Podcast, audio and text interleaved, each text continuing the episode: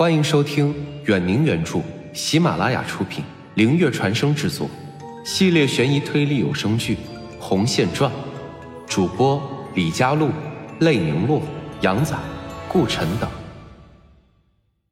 第二百四十一集，我终于明白为什么伊莎贝拉会和爷爷比较亲了。孩子虽然小，但是他们能够明显体会出大人的情感。他在心理上和父母就产生了隔阂。看着他父母哭泣的样子，在拥有的时候不知道珍惜，现在这个也没有了，他们才觉得遗憾，真是愚不可及。从心理学角度上来说呢，在第一个孩子因为不可抗力离开后，他们对剩下的孩子在情感上是一种迁怒。虽然知道那是不对的，而活下来的人呢，会有负罪感。嗯，这种事情并不少见。你是说孩子也会有负罪感？对啊，这些孩子都有自己的网络空间，这里面写着他们的小心事，而他们的父母从来不知道。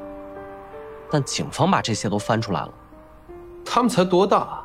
他们为什么要背负这些？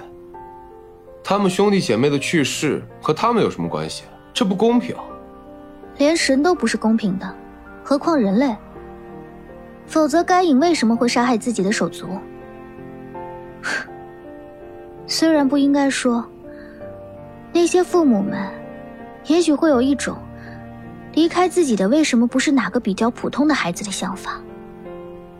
说实话，这很卑劣，但是他们的这种想法在日常生活中肯定会有意无意透露出来。等等。你说这些孩子会不会有潜藏的离家出走的倾向？所以当那封信的到来，也许正巧迎合了孩子的心理。你该不是说这些事情只是个可怕的误会，而实际上是这群孩子自己离家出走了吧？当然不是，我在想啊，会不会是有人利用了这一点，把他们给带走？有没有化工厂失窃之类的信息？或者说，有人大量的采购水银的订单，水银很贵，而且有剧毒，购买者一定会有记录。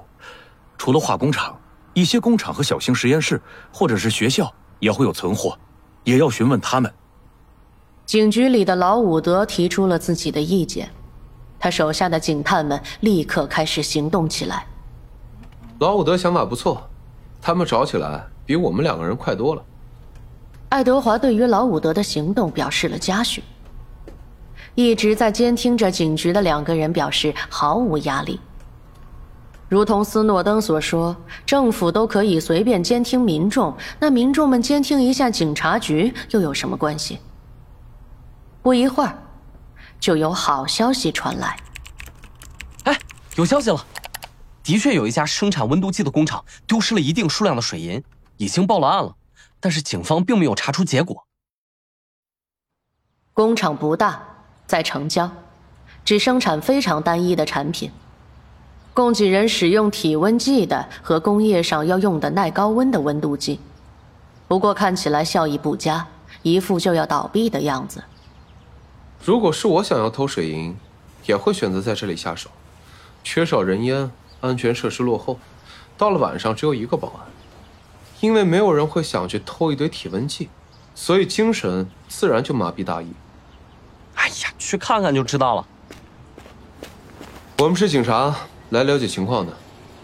爱德华对着厂房的负责人晃了一下他的警官证，当然了，来源不可说。接待他们的女士有些疑惑的问道：“啊，刚刚不是已经来过了吗？”没办法，女士。上面的意思，再过一次现场，您能配合一下吗？水银不仅仅是重金属，而且是剧毒物质，必须要小心。爱德华朝负责人眨了眨眼。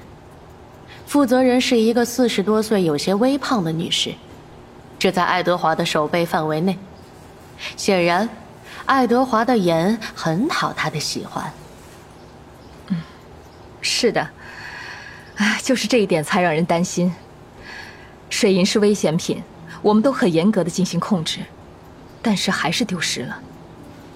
负责人解释说：“不过看他的脸色，似乎有点言不由衷。可以想象，所谓的严格控制，其实也有很大的水分在里面。摄像头是好的吗？呃，之前不是告诉过你们同事了吗？早就已经坏了。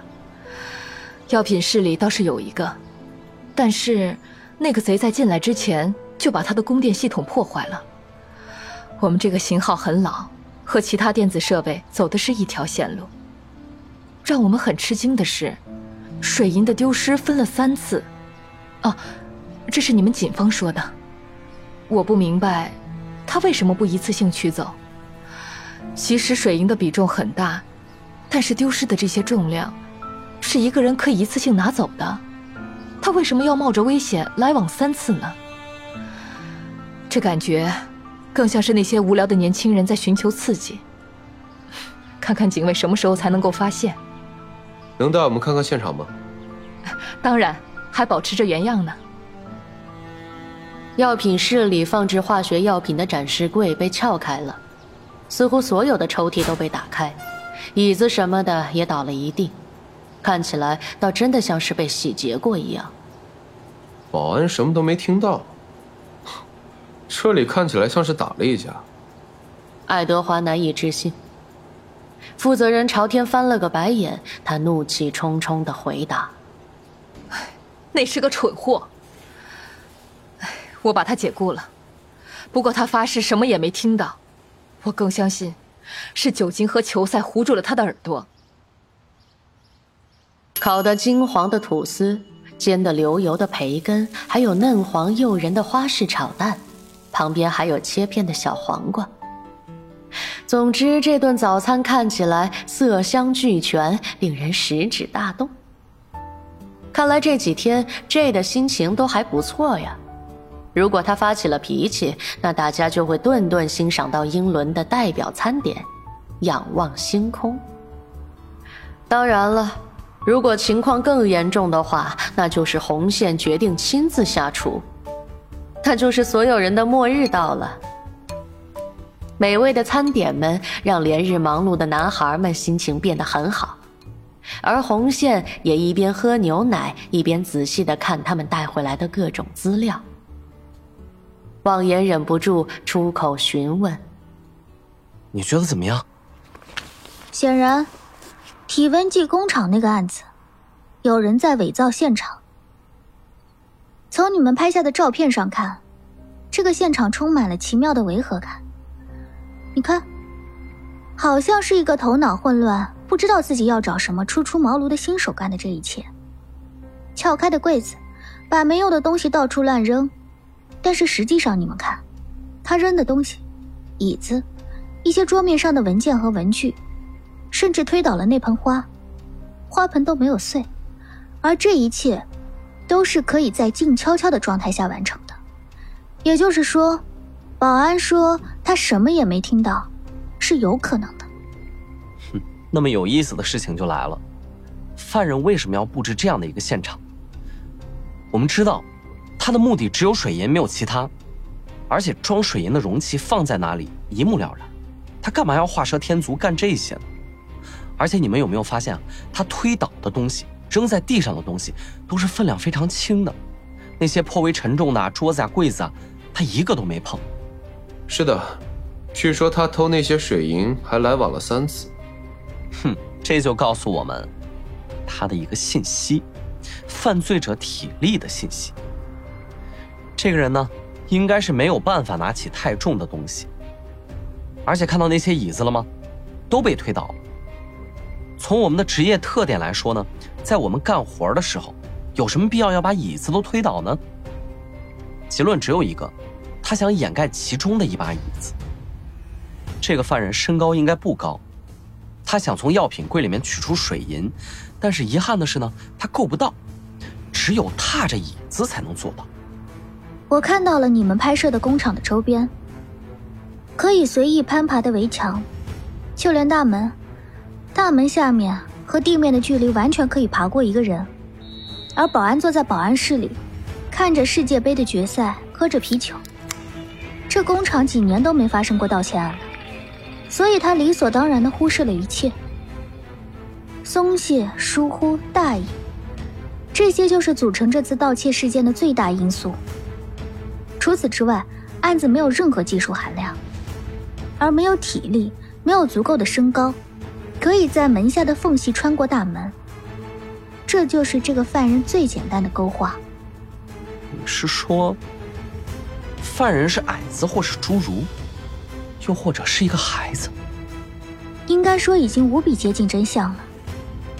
就像在山洞附近只有一个十三岁大孩子的鞋印一样，凶手穿了和孩子同样的鞋，而且孩子是和他一起进入山洞的。也就是说，他根本没有气力带着一具尸体攀爬到山顶，他只能在山洞里杀了他。也就是说，我们的凶手不是一个患了彼得潘综合症的成人，而是一个……不过他是怎么选择被害者的？实际上，你们不是已经找出答案了吗？本集完，感谢您的收听。